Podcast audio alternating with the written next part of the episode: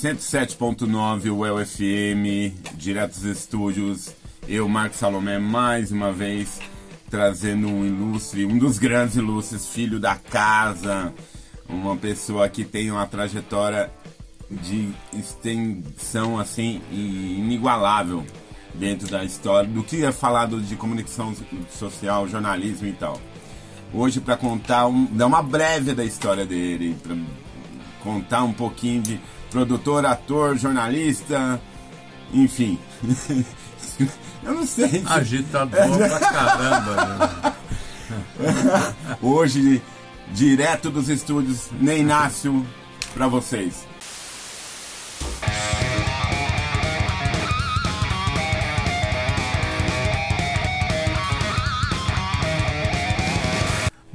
Muito prazer. É com Obrigado. muita felicidade que eu venho aqui. Quando eu recebi teu convite, fiquei super feliz. Que bom. Primeiro porque eu, eu vi alguns links, né? Eu estou voltando agora para Londrina. Eu vi alguns links seus e adorei o formato, a tua performance, né? Sim. E é tão gostoso bater um papo assim, né? Agora, minha pergunta inicial é para você. Você quer um Ney Light, paz e amor? Você quer um Ney revoltado? Você quer um Ney contestador? O que, que você prefere? Eu quero o Ney na íntegra. Não só eu. Eu acho que essa é a resposta. Ah, ah, O Ney pelo Ney. Porque assim, essa é a verdade. Sim, não, adianta sim. também chegar aqui. "Ah, Vamos fazer um um- uma entrevista politizadinha, bonitinha, polidinha. Não, Não. não, não, é a história, a história. A história é pra quem faz história. Vamos embora, manda! Primeira turma de jornalismo, UEL.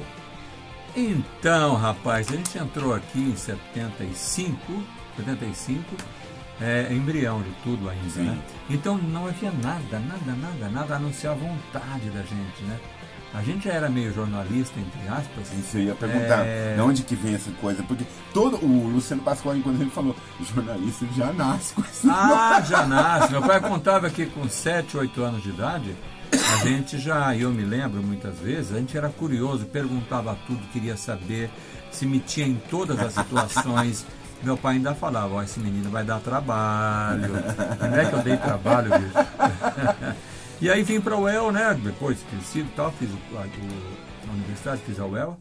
E só que uma, uma universidade sem nenhuma estrutura, não tinha uma emissora de rádio, e tinha disciplina de rádio. Sim. Ah, a gente ah, fazia os nossos programas fictícios, era uma cadeira, era uma, uma carteira, era uma bancada, um apagador era um microfone, pseudo-microfone, e a gente fazia ali radionovela, tudo fingindo. Televisão Legal. não tinha estúdio, não tinha câmera, não tinha nada, nada, nada. A gente, outra carteira, sentava e apresentava o telejornal. Entendeu? Como a gente via na televisão, o Jornal Nacional, a gente Sim, copiava. sim, sim. E ela que aula de, aula de fotografia, nós tínhamos é, o laboratório, que era três alunos por vez. Três lá dentro, revelando e não sei o quê. Revezamento de aluno. E três lá fora. E depois mais três. Aí ia revezamento, três por três, né? Sim. E aí fazia as fotos. Eu até eu, eu, eu lembro um, um, fato interessante. Quase todas as minhas fotos reveladas no laboratório da Sim, UEL, sim. todas desbotaram, porque não tinha tempo de ficar no líquido para poder pra fixar. pra fixar no fixador, né? Então, é uma coisa assim. Pra você que não é da, Surreal. da fase analógica, era assim. É, era assim, era assim. Máquina era Kodakzinha com filme de 12 poses. 12 Então, as, as alunas mais ricas, riquinhas, né? Sim. Que a universidade, o curso de comunicação era assim. É, começava com 40 alunos, né? Que 40 vagas. ah, mas assim, vamos supor lá, 25 era tudo dondoquinha, patricinha que queria ah, fazer jornalismo para fazer televisão para aparecer no Na vídeo. TV. É, entendeu? E, então foi havendo uma seleção natural. ah, resumindo, nos formamos em oito. É, eu acho que ainda deve seguir. esse É mais ou tendência. menos É, isso? ainda. A minha Sim. época também era assim. Tudo, foram casando, outra foi arrumou um marido rico e caiu fora, a outra foi, ah, vou fazer serviço social que eu ganho mais, porque não tem aptidão, não tem Sim. aptidão, não vai fazer. É Então sobraram os, os loucos, os, sabe? E a gente só Os cai- desajustados. os ajustados, aqueles, sabe, os, os renegados pela sociedade. Então, para nós, a gente passava a maior parte do tempo no diretório estudantil no Piniquinho fazendo as nossas performances, né? E fazendo é, política estudantil. Foi uma época boa. Inclusive o Tadeu Felizmino, pô, meu querido, foi embora por esses dias. Sim. Era um dos nossos grandes agitadores, né? Tinha uma pessoa muito, um pessoal muito bacana. Então a gente fazia o quê? Tinha que ter as assembleias que eram enormes, tinha que, tinham que ter muita gente, para passar os mandos e desmandos da reitoria do governo é, Ditadura. Lembre-se, estamos falando na ditadura. 1900 e? Bolinha com. então, 75, 76, 77. Então, não, não, é, era um período complicado para você Muito. fazer parte de um curso desse e ser contestadora. Né? E, então, eu, quando eu cheguei aqui, eu vi na parede, até comentei contigo, sim, do ar, sim, sim. eu vi na parede da UEL alguma coisa relativa ao assédio. É, mulheres, vamos é, dizer não ao assédio, denunciar. Sim. Isso aí nunca seria possível escrever isso na parede aqui. Era, era, é, e a gente, é, quatro, conversando juntos, já era conspiração, eles achavam. Uhum. Então tinha a guarda aqui dentro da, da, da UEL, tá. guardas da UEL, cada um com seus cacetetes, mãozinha para trás e batia na tua perna, circulando, circulando. entendeu? Era assim. E um, e um ou dois fotógrafos é, que trabalhavam para o DOPS para fotografar a gente, para poder entregar quem eram os subversivos da época. Então, assim, nos movimentos estudantis, a gente, para juntar gente para ouvir o, o, que a gente tinha a dizer, né? A, a, conscientização política, enfim, a gente fazia o chamado teatro de guerrilha. Então a gente fazia pecinhas de teatros curtas, improvisadas, muito de improviso. Só pegava o tema central e nós fazíamos essa, essas peças Aí o pessoal ia juntando para ver, para ver, daqui a pouco estava uma multidão. Aí chegava o pessoal e lascava, né? Passava a mensagem. Muitos anos depois, formado, passado 500 anos, houve abertura, DOPS, eu fui ver o que tinha de foto minha, de todo mundo, mas de minha, Sim. era brincadeira. Eu falei, olha que bacana, até peguei algumas para guardar de lembrança, né? então era assim, o início de tudo foi assim, querido. Para você que vai acompanhar, está acompanhando esse bate-papo único e real aí. Ah, lembrando, o, o, mais uma vez, a Berlin Tuesday, que é do Sérgio Menini, que está lá em Berlim, patrocinando e apoiando a gente a fazer essa produção, esse trabalho, trazer essas excelências para vocês. Obrigado, Sérgio, obrigado pelo apoio. Na sequência, uh, você também tem aquela questão com o teatro. Sim, com, né? sim, sim. Então, uh, do, do teatro de guerrilha, a universidade viu que aquilo estava aglutinando muita gente, dando muito trabalho. Coincidentemente, dali dois anos, dois anos depois, a UEL compra o Ouro Verde, Cine Ouro Verde. Tá. Aí ela, ela, a UEL chama a Nietzsche Jacon. Para criar um grupo de teatro dentro da universidade, para dar vazão a essa arte. Tá. Só que eles não sabiam que não era só arte. Né? Tinha todo o contexto ali, né?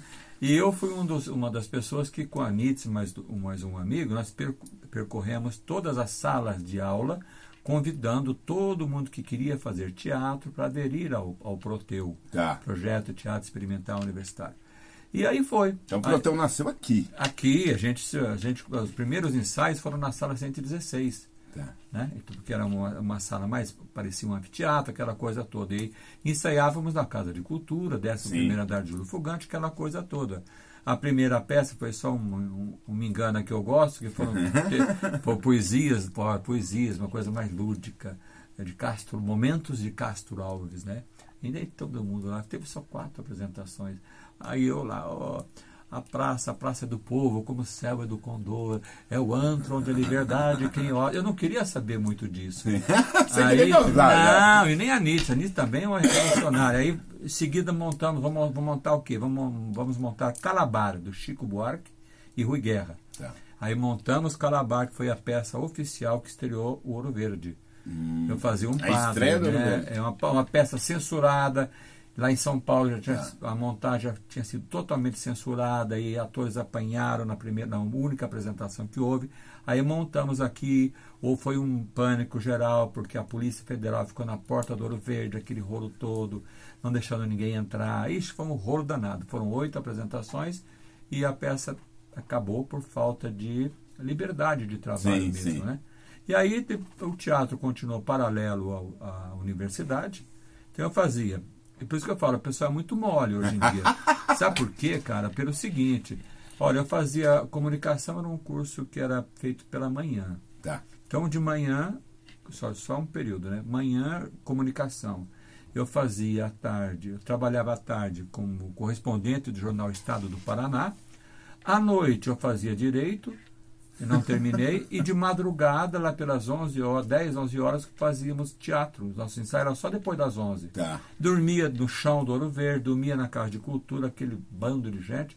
Então, você fazia muitas coisas, Entendi. né? Porque você tinha sede de Não, não, e, e- e na raça, né, meu? Porque, Na pura raça, raça. é, outra coisa para as pessoas entenderem que, assim, sem recurso, assim, tipo, hoje as pessoas falam difícil. Não, difícil era antigamente. Não, eu, eu tinha os personagens que eu fiz, eu trazia, levava roupa de casa, o terno do meu- velho do meu pai, a gravata velha do meu tio, o sapato, isso era assim, sabe? Era improvisadíssimo mesmo, Sim, assim, sim, sim. sabe? E, e saía. Sim. A gente andava o Brasil inteiro, o projeto Mambembão que tinha na época, nós participamos, a gente viajava o Nordeste inteiro, o Centro-Oeste, com uma peça da Universidade de Londrina, assim, né? E, e vamos que vamos. Chegamos a ser presos em, em São Paulo. Sim. É, porque assim, eu vou, eu vou resumir. A gente foi com a peça e nós ficamos hospedados no Ibirapuera, no ginásio do Ibirapuera. 30 atores, 30 maluquetes de pedra, sabe? Maluquete, maluquete, maluquete. E segurança, olha, até às 11 horas, todos aqui, porque tem a segurança. Tá. né? Aí que nada, aí tinha uns que saíram para beber, porque não tinha, naquela época não tinha, tinha, todo mundo tinha esse compromisso, mas à noite era liberado, depois Sim. dos espetáculos. Você ia para beber, outro dava um tapa, um pegazinho ali. Como é? Não, não vamos ser hipócritas, né? Ninguém ali estava, ninguém que tomava hóstia antes de entrar em cena. Né? Muito Não tinha menos amador, eu. né? Não, tô Não fora. tinha amador, Não, não pô. tinha. Não tinha amador ali. E aí um dia chegamos, rapaz, aí a polícia apareceu, porque ele disse que nós estávamos fazendo bagunça. Tá. Aí pegou 30 atores, levaram, foi todo mundo para a delegacia. E sem delegado. Aí quando ficamos uma hora sentados, aquele bando de, de, de- de maluco, assim e tal. E aí o, o delegado chegou com cara de sono, pegou o revólver, bateu assim na mesa. Cambada de vagabundo, me fez tirar da cama uma hora dessa. Olha, tudo viado. Nunca vou esquecer. Aí tinha um ator, né? O queridíssimo nosso Zeca. E ele estava com um, um blazerzinho, com um cachecol vermelho no pescoço, perninha cruzada assim, né? Sentado. O delegado, Olha aí, olha isso aí, homem. Vai pra cela, todo mundo pra cela. Então, cara, aí quem soltou a gente foi o Gianfrancesco Guarnieri, O... com a ajuda do Álvaro Dias, aqui do Paraná, né, que Sim. fez aquele contato todo, mas é assim que a gente levava a vida. Né? O, o próprio é, Rui Guerra esteve aqui para um dos ensaios na Ouro Verde, o Chico Buarque esteve aqui para um dos ensaios Assim, de legal. Calabar. Eu fazia um padre, o frei, né? Sim. Aqueles padres bem sem vergonha que conforme muda, não mudou muito não, que conforme muda a igreja, Ele vai- pro lado, o governo ele vai pro lado dele. Mudou, opa, todo do seu lado. Opa, mudou todo do seu lado. Então, para mostrar que as traições não era só de Calabar, era de todo mundo, né? Então era Primeira era dica do Ney. Primeira música. Chegamos à parte musical, onde a gente ilustra a entrevista. Pois é, recado, né? Recado. Por que recado do Gonzaguinha? Porque eu acho que é minha cara, bicho. Acho que ele fez. Eu, eu acho que sei o que aconteceu aí. Foi transmimento de pensação. A letra dessa música diz tudo. Como eu sou até hoje. Já. Eu, eu, lógico que eu evoluí e mudei, mas olha, recado é a minha cara. Então ouça lá, Gonzaguinha, recado. Primeira dica do Ney pra você. Dando sequência, aí você tem todo esse respaldo da, da universidade, do teatro e TV. Então, é, eu TV foi assim. Eu fazia um personagem aqui no teatro de guerrilha, que era contra o sistema, contra o governo. Eu fazia um personagem que era o Ney Braga. E eu imitava o Ney Braga com Oscar Alves, aquele Pra não vai saber, Ney Braga foi só o governador. Governador do Paraná, depois foi ministro da, da, da Educação no governo ah, de- em plena ditadura, hein? Figueiredo. Nossa, Figueiredo. Figueiredo, né? Figueiredo, vou do Figueiredo, Figueiredo. Aí eu imitava, era um sucesso danado. E um outro colega, o Fernando Estrático, aqui de Londrina, fazia o Oscar Alves, que era genro do Ney Braga e, mini, e, e, e reitor aqui da universidade. da reitor da UEL. Os caras gostavam de causar. Nossa, Ivan, eu fazia, e tudo na base da, da, da- da- do cômico, do, É. do, do- do- daquilo que é Do hilário. bem hilário mesmo, Tá. sabe? Aquele personagem bem estereotipado. Então era aquilo mesmo, né? Fazia com sotaque curitibano, porque ele era curitibano. Então é uma coisa mais ou menos assim. Curitibano adora, gente. Aí, rapaz, aconteceu aquele lance lá. Acabou. Acabou. Me formei. Sim. Aí fui para a televisão. Fui para uma afiliada da Rede Globo em Maringá. E qual, passado o tempo, né? Passado alguns anos, eu estou fazendo. Olha, Ney, você vai fazer uma inauguração lá em, em Cascavel, porque isso, aquilo, outro, vai estar todo mundo lá, vai estar o governador, vai estar. tá. Nessa altura, o Oscar Alves já era secretário da Saúde do Paraná. Tá. Aí tá, foi eu lá, belezinho, toda a equipe, um monte de gente em cima um caminhão, aquela coisa toda, né? Aquele tempo tinha isso. Aí, rapaz, eu tô lá sentado colhendo minhas informações, aqui tá todo o prefeito aqui, o não sei quem aqui, o Ney Braga aqui, o Oscar Alves aqui, tudo com a mãozinha assim na frente, né? Que fica todo assim, né? Não tem onde pôr a mão, fica assim, né? E eu tô lá. Aí chegou o Oscar Alves assim, bem pertinho de mim, e fala assim: Você continua me imitando ainda? Vai me imitar ainda? Desse jeito, rapaz. Ele me reconheceu pelas fotos, né? E aí a gente brincou, aquela coisa toda. Então, para você ver que até aí veio. Depois teve uma retaliação em que eu fui demitido no, ah, numa coletiva pelo Ney Braga, em função disso, da- do, do, do movimento. Na coletiva você foi demitido. Demitido. Vou resumir aqui, né, na Globo ainda. Então, vai ter. Era coroados, né? Não, não, em Não? Maringá na TV Cultura, A que é cultura. afiliada tá, da, da- tá. Aí então tá, Ney, você vai fazer a cobertura na região de Foz do Iguaçu, o governo vai todo. Vai, fi- sabe quando tinha aqueles governos itinerantes? Vai ficar 10 dias em tal lugar, 10 dias. E o Ney Braga, ele já era ministro da Educação, nomeado bionicamente pelo senhor Figueiredo, então, né? Aí tá.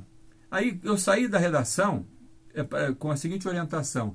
Não faça essa pergunta para o ministro da Educação. É proibido tocar no Já foi assunto- avisado. Não. é proibido tocar no assunto movimento separatista do Brasil. Que o Rio Grande do Sul, Santa Cata- Santa Catarina Já falava dessa- já queria separar que nós é Brasil, vocês não são, vocês são tudo é, nordestino. Sim. Falei, não, Moá, jamais, né? Aí, rapaz, aquele negócio, a coletiva, enorme, todas as emissoras do país lá, blá, blá, blá, blá. Aí eu perguntou, perguntei, eu lasquei a pergunta. O microfone da Globo. aqui. Lasquei a pergunta. Ô, ministro, o movimento separatista, dá, dá, dá, dá, dá, dá. Ele não vou, o dedo assim, não vou responder essa pergunta. O senhor não é brasileiro. Próximo. Beleza, cara. Aí foi uma, foi outra, foi outra, foi outra, foi E outra. você lá esperando. Ministro, o movimento separatista, tá, tá, tá, ele falou assim: se o senhor fizer mais uma vez essa pergunta, o senhor vai, eh, vai estar demitido. Não, o senhor já está demitido. O senhor está demitido. Está encerrada a coletiva, o senhor não é brasileiro. Virou as costas, foi aquele burburinho, aquele mal-estar todo. Aí no dia Aí seguinte. você já sabia também. Já, já sabia que eu estava na rua, né, cara? Aí o que aconteceu? No, saiu na Folha de São Paulo, repórter da, da Rede Par- Paranaense demitido no, ah, no acusante coletivo. E ah, as matérias saíram, elas tá, pipocaram no Brasil, né? Lógico, pelos comentaristas, aquela coisa toda. Beleza, cheguei na televisão, meu diretor falou assim, olha, você já sabe, né? Falei, sei. Isso. Sei. Aí fui embora. Fiquei uma É. semana demitido. Aí recebo um dia o telefonema do chefe, do ex-chefe. Ney, vem, preciso conversar com você. Ó, pegou muito mal para o governo federal, para o ministro, para todo mundo uma demissão assim, e a censura e não sei o quê. Então, o próprio governo pediu que nós recontratássemos Tássemos você. você. Aí lá vou eu com o cara Essas dele. coisas acontecem. Acontece, aconteceu comigo, tenho fotos. Aí o que aconteceu? Fui. Só que aí a, a emenda ficou, ficou pior do que o soneto, para mim, para o Ney, porque é o seguinte: era um ano eleitoral e o governo queria fazer o seu candidato, Saul Raiz, ao Hum, governo do Paraná na tá, época. tá. O Ney Braga queria fazer o sucessor dele, mas pegou muito mal isso. Aí ele exigiu que todos os eventos Sim. que fossem no norte, oeste, do oeste do Paraná, que eu fosse cobrir. Hum, que simpático, né? Eu chegava, eu chegava, bonzinho, né? eu chegava na, na- é porque eu tinha os comícios, um caminhãozão Sim. aberto, cheio de gente, bandinha de música da cidade, prefeito, todo mundo lá para puxar o saco, candidato, aquela coisa toda. Aí o Ney Braga começava, que me demitiu, começava o discurso assim, eu lá embaixo com a equipe, gravando. Porque hoje o meu conterrâneo, o grande jornalista Ney Inácio me perguntava, governador, o senhor não se cansa de tanto correr o Estado? Eu falava, não, Ney, meu amigo. Assim, uma coisa ridícula. rapaz. Radiano, pô. E o pior de tudo, para encerrar essa parte, senão a gente vai ficar três dias conversando, o pior de tudo foi o dia que ele chegou numa cidadezinha, acho que foi é, ah, Assis Chateaubriand, Tá. cidadezinha à época. Assis Chateaubriand falou o seguinte, o prefeito foi dar medalha, deu medalha para um, medalha para outro, né, para os políticos, fazer aquela média, né? E a, a primeira dama foi lá, deu a medalha para o Ney Braga, né? Até então o governador do ele falou assim, não, não, não, peço desculpa, mas essa medalha faço questão que o meu grande amigo jornalista que está ali embaixo, ele vai me dar essa. Você virou? Nossa, rapaz, aquilo. Eu, pena que eu não, não- sabia que eu ia tocar nesse assunto, eu não trouxe algumas fotografias que eu guardo até hoje, mas um dia eu mostro. Aí, a bandinha começou a tocar Amigo de Roberto Carlos.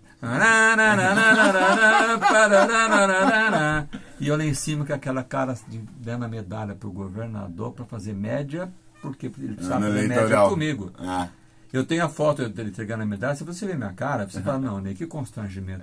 Quando eu cheguei na televisão, né, dali uns dias, teve amigo secreto. Aí, para me sacanear, a equipe, o Ezio, falou todos os nomes, o Ezio Ribeirete, me deu uma caixinha com uma plaquinha escrito ao Ney do seu grande amor, Ney. então a gente teve que passar por isso, querido, na profissão, né? sim. Então aí eu já entrei na profissão e já, aí já deslanchamos, né? Perdi a vergonha na cara e deslanchamos. De- e você é, também tem. É, é legal, eu tava lendo lá o que você mandou, Renise.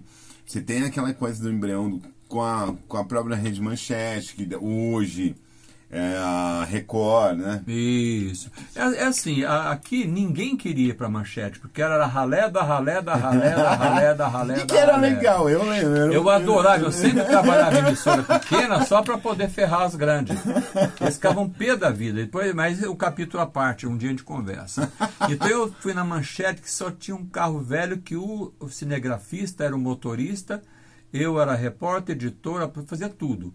Ah, o carro é um carro velho, velho, velho, que muitas vezes tinha que descer pela janela, porque não abria. Nem por fora, nem Sim, por... sim, sim. Sabe, aquelas câmeras antigas, restos de Curitiba. Tá. Curitiba não quer mais? Manda para Londrina, manda para Maringá. O que a gente pegou de restos de Curitiba em todos os sentidos não é brincadeira, cara.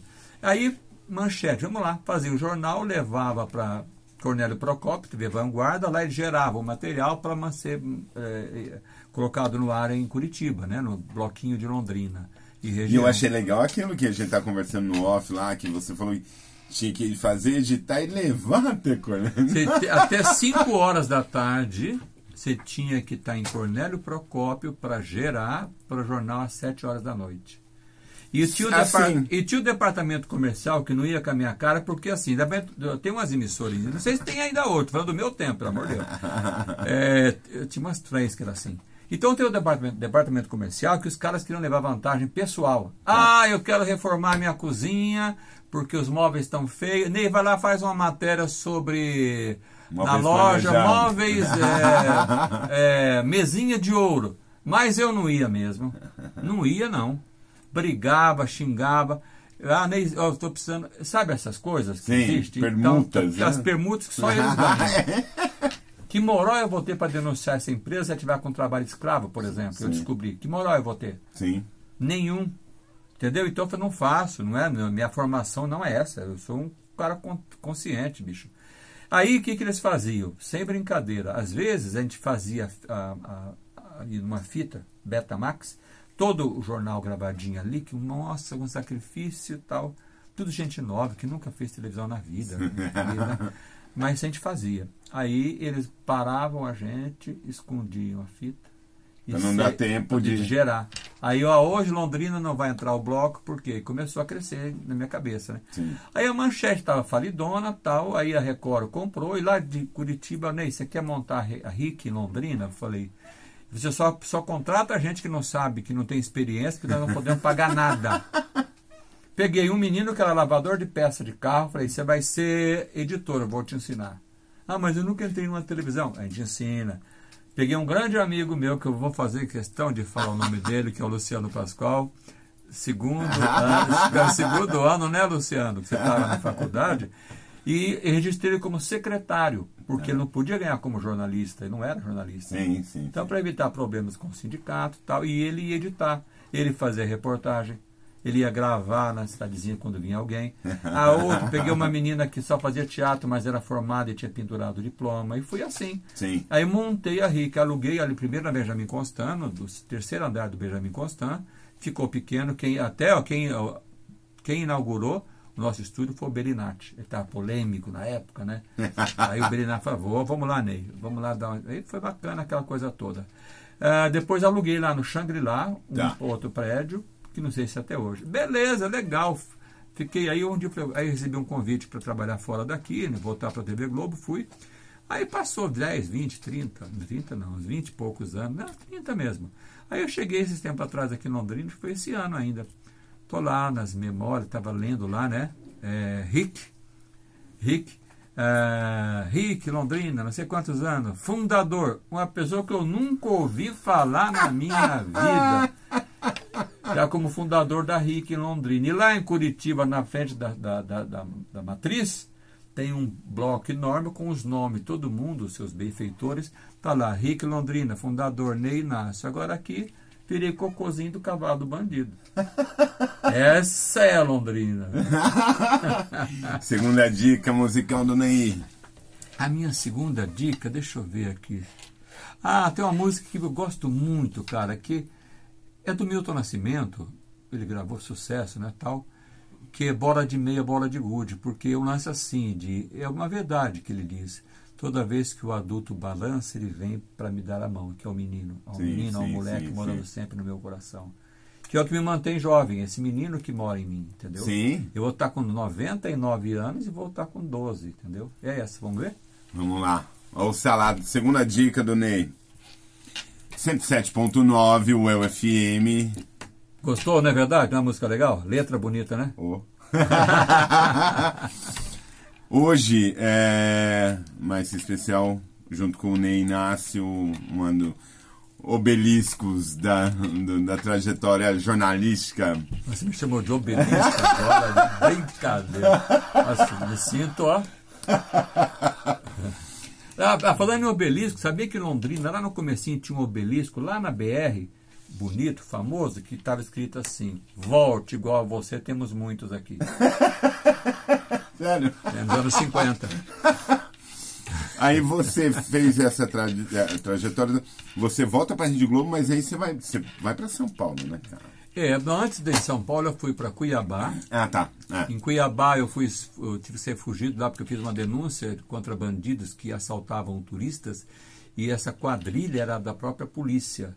Então eu fiz Ah. a matéria, foi entrou no Jornal Nacional e acabou o Jornal Nacional que eu fui sair à noite, tipo quase 10 horas. O, eu e um amigo, Donizete Adalto, que hoje foi assassinado lá, lá na região. Ah, aí o, o segurança falou, não sai porque estamos lá fora, que esses caras vão, vão te pegar. Eu dormi dentro do estúdio e no dia seguinte eu vazei para Londrina. Vim aqui, montei mais uma peça com a NITS, ZY Londrina, que foi mais uma peça, fiquei oito meses, aí fui para Fortaleza, na afiliada da Globo Fortaleza, fiquei um tempo, aí voltei para Resende. Nesse, en- entre, nesse espaço eu fui para Curitiba, trabalhar na Rede OM do Collor Tá. quando o Collor ganhou e criou a Rede OM, porque ele queria derrubar a TV Globo, né? Bobinho, já vi essa história recentemente. Não cola. Aí, né? Aí, rapaz, fiquei em Curitiba, chamei o Luciano e disse, Luciano, vamos pra cá. Levei o Luciano Pascoal. Esse é um traste que eu vou levar o resto da vida. Entendeu, cara? Aí eu, eu fiquei lá em Curitiba um tempo, depois virou CNT, fiquei na CNT sucateada. Aí sim que eu fui para o Rio, na TV do Arnaldo, do Ronaldo César Coelho, da Globo em Resende, no Rio de Janeiro. Tá. De lá eu ia para o Rio de Janeiro cobrir férias, cobrir de- aquelas coisas que sempre existem. E lá foi quando o Ratinho eh, ele foi saiu da Record e foi para o SBT em 98. Foi aí que ele me chamou, né, para fazer eh, a parte do programa dele. Mas antes eu já fazia um peda quase um ano, um pedacinho do Bom Dia São Paulo. Já. Então minha vida é tudo picotada assim, cara, ó. É um pedacinho em cada lugar, ó. Se contar dá umas 16, 17 emissoras aí. Mas eu gosto disso. E, de- e daí, nesse en- enlace todo, daí vem o cinema também. Então, aí eu, eu veio a ideia, o gosto, o prazer. Antes veio o teatro que eu já fazia. É, o teatro você começou lá atrás. Sim, né? mas digo assim, em São Paulo, que é uma, uma concorrência muito grande, eu comecei a escrever Hum, para tá. teatro e dirigir teatro em São Tá. Paulo. Então eu dirigi algumas peças em São Paulo, minhas, sabe, que deu um, um resultado muito legal, com crítica positiva pra caramba. Então, Ah, a gente lotou, lot- Olha, a gente ficou no Maria de la Costa, que tem 2.200 lugares. Ficamos no Teatro Brigadeiro, Frei Caneca, a Ruth Escobar por último, durante seis anos lotando. Era uma comédia, um besterol, só abobrinha. Chamava Vida Secreta de Batman e Robin. né? A, gente tirou, a gente tirou os dois do armário, ele todo Sim. a liga. Então eu imagino que o contexto. Mas não interessa, o povão não queria peça cabeça, ele queria peça para dar risada. Sim, pra E quebrar eu, eu queria essa experiência, vamos dar, fazer um besterol. Sim. Né? Aí, auge do sucesso da peça, né? Aí eu vou para Londrina. Vou levar minha peça para os meus amigos assistirem, para o público de Londrina assistirem. Aí procuro as redes de televisão, jornal. Ninguém teve espaço para falar. Hoje lá no Marista tem a peça assim, assim, assim, assim. Vai na Coroados. É, sabe o que, que é, Ney? A nossa agenda tá cheia. Uma semana antes. Tá. Tá cheia e não sei o que não vai dar. Vai hotel, é, sabe o que, que é, Ney? Então, divulgação, ninguém. Ninguém, ninguém, ninguém divulgou. Então, assim, cara, é, deixei, continuei fazendo minha peça em São Paulo e aí sim eu parti para documento, para filmes documentais ou Tá. documentários. Que eu gosto. Que era uma coisa nova pra você, apesar de toda a sua bagagem, né? Nova, nova, nova, mas extremamente prazerosa. Imagina. Então eu fiz a Lane Everson, foi o primeiro, né? Que é uma cantora, eleita a melhor cantora americana, sendo brasileira. Tá. Morreu ainda ah, assim decepcionada com o marido foi assassinado pelo regime militar na época da ditadura, uma história trágica. Sim. E foi a única que foi Brad Sullivan que a pedido do Elvis Presley, tem umas fotos, tem tudo certinho, legal. tem vídeo e tal. Então foi um trabalho de pesquisa, todo o material, tudo de fora. No Brasil não tinha nada de material dela. É mole. No Brasil não tinha. Não, e lá nos, na CBS, nos Estados Unidos, lotado de material, no Japão, material. Então, pra você ver, eu- a, minha, a minha ideia era resgatar coisas que o Brasil não, Não soube, valorizou. não valorizou. Tá. Então foi um sucesso. Mais uma vez, botamos, só na estreia no, Rio de Janeiro, teve quase 2.500 no cinema pessoas, depois um show na sequência. São Paulo, mais 2 mil pessoas, só na estreia, teve uma, uma sequência legal. Vou levar para Londrina. Levei, trouxe para Londrina 10 pessoas, eh, sendo duas é minha irmã e uma sobrinha. Cheguei aqui, ah, e sabe o que, que é, Ney? A única que divulgou foi a Thelma Elorza, do O Londrinense. Tá. Mas eh, com todo carinho ela divulgou e tal, mas a gente precisava de divulgação. Sim, falei, sim, que sim, que essa cidade tem contra mim, né, bicho? Será que eu incomodo tanto assim? Aí, mas tá tudo bem. Aí fui para rádio, continuei lá com o Ratinho, fazendo a, a minha, as minhas matérias, sempre matérias investigativas. Sim. Por último, não, que eu fiquei mais com matérias eh, artísticas, né? Contando a vida de artistas, de cantores, essas coisas todas. Cantores das antigas. Mas a vida inteira fazendo e, e matérias investigativas, perigosas, entrando dentro de Cracolândia, disfarçado de, de, de noia, ficando dois, três dias ali dentro, sabe, com câmera escondida, sabe? A máfia dos mendigos, disfarçado de mendigo, eh, venda de, de, de escravas do sexo menores, brancas, lá no Paraguai, lá em Hernandária, Santa Rita, lá vai eu lá, só bucha. Acho que dava audiência, só bucha e eu gosto, né, cara? Então, mas aí tem duas coisas, né? Tudo bem, dá audiência, mas você precisa primeiro gostar E, e no outro é me meter a cara, né? Feeling, tem que ter o feeling certo para fazer. O Tim Lopes, antes, quando ele morreu, Sim. uma semana antes eu tinha ido no mesmo lugar fazer a mesma matéria que ele. Eu fiz, a matéria foi pro ar, mostramos a Feira das Drogas, na Rocinha, tudo, tudo, tudo conforme o pedido. Ah, fui mais umas duas, três vezes disfarçado, porque se você for com a, com a cara limpa, pô, um cara de cabeça branca, de jaqueta, o que que é? Se não é policial, é o quê? Jornalista. Ah, então. Então eu tenho minhas fotos guardadinhas ali que eu ia caracterizado, dava uma mão de Sim. obra, era uma hora e meia para caracterizar, mas nem minha mãe fala, não, esse não é meu filho, né? nem, nem conhecer de jeito nenhum. Mas tem que ter aquele lance que eu chamo de instinto. Quando Sim. a gente sente quando está no perigo, fala aí, pá, Sim, vai dar sim. mal. Eu não sei o que explicar até hoje, mas aqui na, na tua nuca, aqui atrás, eu sempre senti isso. Dá um um friozinho aqui. Quando der o friozinho na nuca, você fala, cai fora que é fria. Sim. Tem que sim. saber a hora de sair. Não é entrando e fazendo. Se fosse assim, era fácil. Ah, Deus. Qual que pra você, nesse. Porque você fez, aí começa com essa história de documentários e tal. Mas já fazendo esse tipo de matéria, qual que foi a mais complicada, assim, de você falar, puta, eu, eu tive a manha, mas eu tava. Olha, eu, eu acho. te- Teve um monte, mas digo assim para você: é, fazer tráfico de menores brasileiras para exploração da prostituição no meio do mato em, no Paraguai foi a pior. Por Tá. quê? Porque eu fui eu e Deus, eu sozinho, e um motorista para ficar escondido para tentar me levar pro, tinha, tinha que me levar Tá. para os lugares. Primeiro você vai disfarçado, com uma câmera no teu corpo, porque naquele tempo não tinha tanta câmera, é assim, bacana, bonita, Microcâmera, moderna. né? Era uma câmerazinhas assim, tal, pequenininha, que vai no, no- no- ou no álcool, aquele óculos grosso, Sim. manjadíssimo furinho aqui na ponta, que é a câmera. Por dentro vai um cordão, aqui nas calças você põe a, a fita com a bateria, e se acabou a bateria, você está arriscando a tua vida, não sabe. Sim. Tem que checar toda hora. E, e para mim foi complicado por quê? Porque é, o primeiro contato é feito da- dian- dentro de uma boate, boca quente, em Foz do Iguaçu, que tem detector de metal. Então você passa, você está com câmera, não sei o quê, apita até a, parece panela de pressão. E foi, eu já tinha feito contato com uma cafetina, o primeiro contato, ela avisou o traficante, eu fui para lá encontrar com ele, quando eu passo apita. Sim. Aí foi aquele alvoroço, eu tive que falar que era prótese peniana. Foi a única coisa que veio na minha cabeça, cara.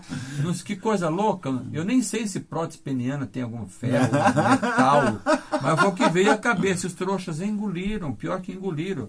Aí que eu falo, é aí que o teatro te ajuda. Sim, sim. O teatro me ajudou e muito na profissão a sair de apuros, de frias, porque o reflexo tem que ser imediato, para você inventar A uma resposta, historinha. né?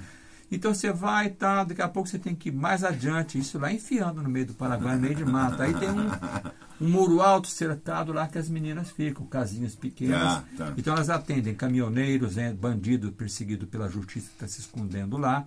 Lá eles pegam as meninas que trabalham em Foz do Iguaçu, na época, trabalham em Foz do Iguaçu, todas menores. É, prometem um trabalho melhor, quando chega lá eles pintam o cabelo, trocam o documento de identidade delas. Elas já estão totalmente subservientes aos caras, com É. medo de morte. Sim, sim, sim. Cada uma arruma um namorado para vir de vez em quando no Brasil visitar a família como namorado e Como- não larga um segundo da menina para não denunciar. Caramba. Tipo, mãe, tô bem, pai, tô É. bem, isso aqui é o Euclides, meu namorado, é benzinho e tal, e ele ali. Ah, não sei o que. É tudo muito bem feito, cara. E eu fui fazer isso, essas coisas todas. Então, esse tipo de matéria, é, que de- depois teve perseguição, depois teve um monte de rolo. Você está no meio do mato lá, um, um barzinho de quinta categoria, o programa do Radinho estava no auge, no sucesso. Sim. Então está em cima de um, de um balcão, uma televisão ligada no programa do Ratinho, e bandidada tudo assistindo, e eu lá com eles. Aí eu falei, e se esse fiado da mãe, para não falar outra Sim. coisa, fala assim, não percam na próxima semana o nosso repórter Inácio está lá no Paraguai, fazendo, tá, tá, tá, tá, tá, tá. Eu falei, tô morto. Sim. Então, qual Sim. que era a minha ideia? Ele não chegou a falar, mas eu rezei. Eu falei assim para os caras, vocês estão assistindo essa porcaria de programa? Tira, muda de canal, que porcaria, falava, né? Ele falou, não, nós gostamos disso aí, deixa aí, deixa aí, nós gostamos. E eu aqui cortando uma agulha, né? Entendeu, cara? E sempre prometendo que tinham as meninas para entregar. Então foi muito difícil Sim. porque eu não tinha menina nenhuma para entregar, gravei tudo que eu queria e no final, quando eu não tinha é, menina para entregar, houve uma perseguição paraguaia dentro.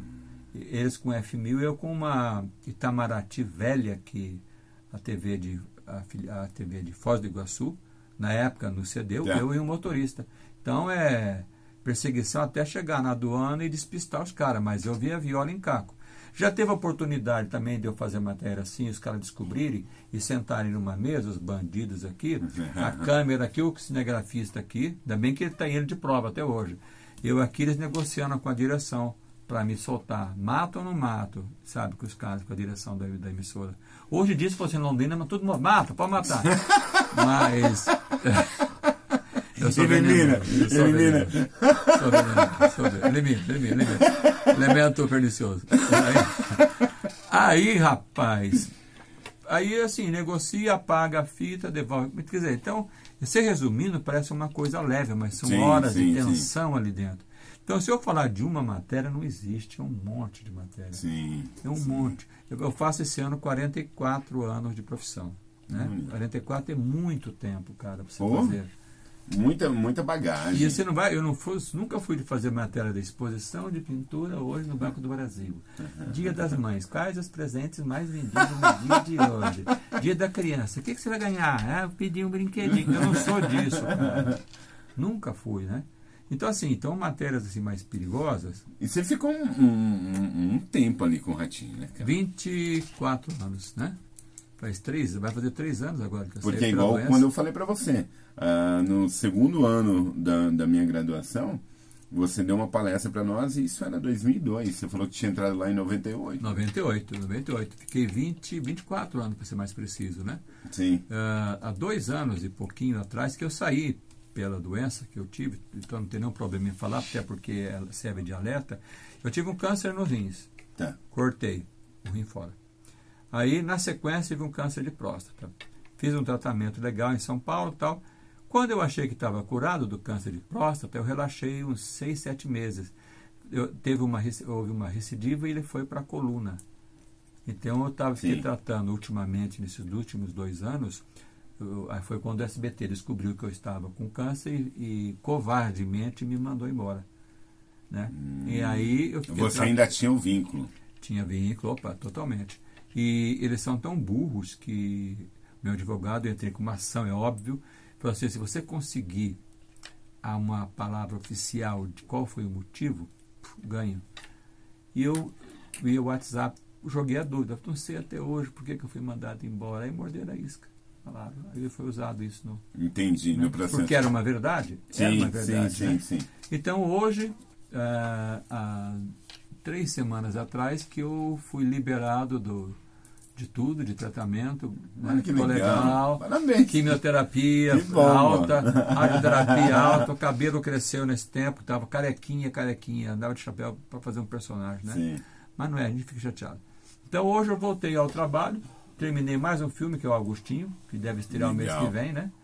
Deve estrear o mês que vem, está com um elenco maravilhoso. Então, o maior prazer disso tudo é o contato com seus ídolos, né, cara? Sim, você faz, tem. Sim. Eu fui para entrevistar o Milton Nascimento, fui para entrevistar o Rui Castro, o José Homem de Mello estava vivo ainda, é, Toquinho, Boscoli, ah, perdão, o Menescal, ah, as cantoras todas vivas ainda, né? Que eu conheci o projeto lá atrás, estava viva a Angela Maria, estava vivo o Calbi, sabe? Então todo esse pessoal da, de lá estava é, é, ainda uh, nativo. nativo, então você pôde fazer um trabalho exclusivo, com depoimentos todos exclusivos.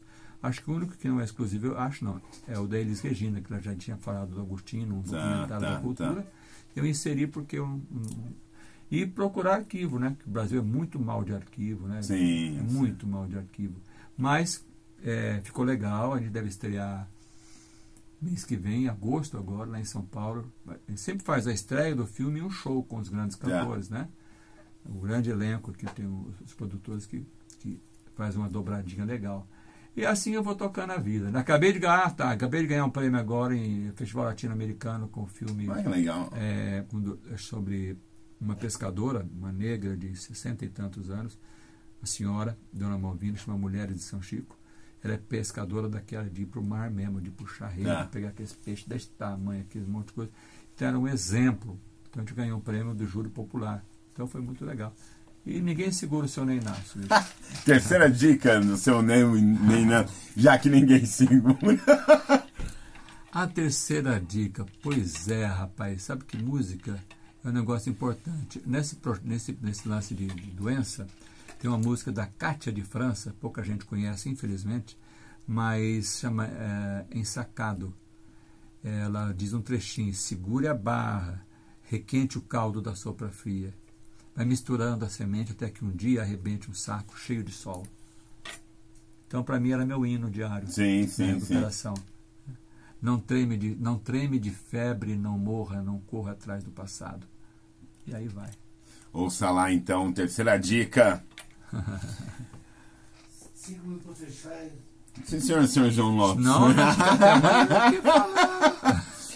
O Ney, agora, nessa que você já eh, havia comentado no, nos bastidores. Hum. Ney Volta a São Paulo, volta a produzir. Então, rapaz, eu tenho que estar em São Paulo porque, assim, eu, na verdade, eu vim para ficar em Londrina.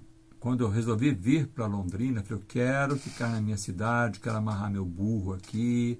Só que as pessoas, eu não sei, existe uma coisa tão boba que quando você procura trabalho, eles acham que você está numa pior. Pô, o Neita veio pedir emprego aqui. Não é pedir emprego, gente. Ninguém está mal de dinheiro, não, graças a Deus. É que a gente gosta de trabalhar. Eu não vou pendurar chuteira só porque Sim. as pessoas querem. Se eu me sinto produtivo, se eu me sinto criativo, se eu me sinto bem, eu quero trabalhar. Não vou vestir pijama jamais. Esqueça, eu nem tenho pijama, nem quero ter pijama. Sim. A aposentadoria, para mim, é ofensa. É, jornalista não se aposenta, a arte não se aposenta. O nosso querido uh, o, o, o, Donato, João Donato, faleceu esses dias. Ele, olha com quantos anos? 75 de carreira. De carreira. Só de carreira, 75. Eu vou pedir para o João Donato se aposentar, não comparando, pelo amor de sim, Deus. Sim, mas sim. assim, na minha filosofia de vida, não, então Londrina não teve eu não vi porta aberta, não. Eu vi mais uh, tipo uma bolha difícil de furar. Então, assim, não me quer. Eu sempre falo, eu abraço quem me abraça, bicho. então, eles querem só que você vai, vai aplaudi-los. Ah, Ney, convite tem de monte, mas só para aplaudir trabalhos das pessoas. Posso ir, claro. Mas eu quero ser produtor, não quero ser só consumidor. Sim, Nunca sim, fui sim. só consumidor, por que, que você é em Londrina? Então, se não tem porta aberta aqui, eu vou para onde abre porta. Né? É, é, não, até porque eu acho que você está sempre. A, a gente tem que valorizar quem valoriza a gente. É verdade. E outra, a partir do momento que você é propício, que você tem toda uma tradição, uma trajetória, é o que você quer explorar cada vez mais. Isso é óbvio. Agora, quando você, se você não tem uma possibilidade aqui, você vai onde as pessoas vão te abraçar. Isso é, é Londrina, Londrina muito. Ó, amo Londrina, população de Londrina, os meus amigos de Londrina, amo todos eles. Todos. Vocês sabem que estão vendo, vocês sabem que eu gosto de vocês.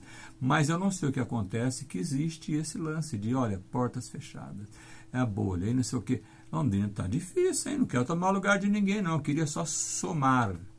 É somar, entendeu? E, mas eu não sei o que acontece. Então, meu lindo, sinto muito.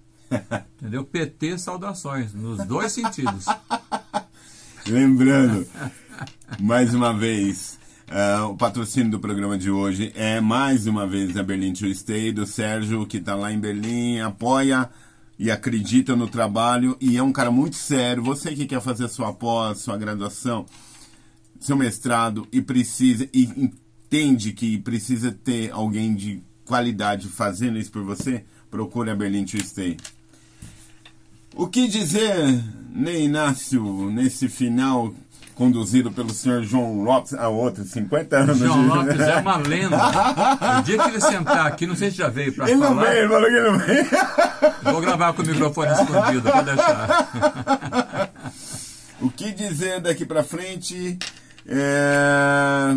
mesmo com o seu retorno agora a São Paulo, então, produzir, produzir, dar conta, pô, você já superou tanta coisa agora. Pois é, tenho bastante projeto em frente, tenho, tenho, tô fazendo um que vai ser, para mim, vai ser a melhor coisa que eu, eu vou fazer, vou fazer. Tá. É, é a história de um menino de nove anos de Londrina, é, a relação dele com nove anos, com a tele, descoberta da televisão, a descoberta do cinema e a influência do rádio Nossa, na vida desse legal. menino. É uma história muito legal, muito comovente, muito bacana que eu estou desenvolvendo um roteiro.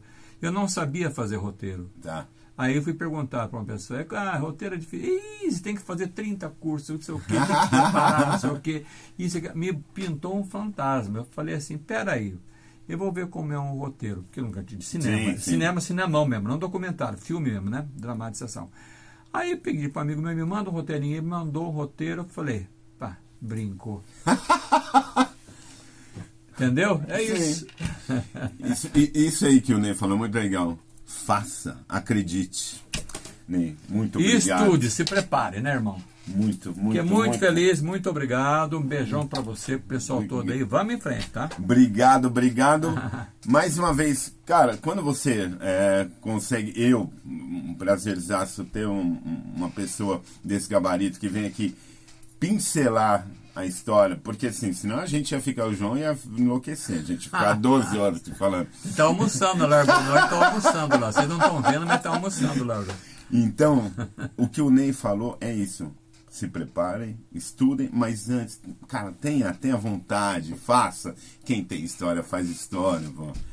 E se você acredita na sua, faça a sua, tá bom? Exatamente. Obrigado, obrigado, obrigado, João. Até a próxima, Well 107.9. Até mais, valeu.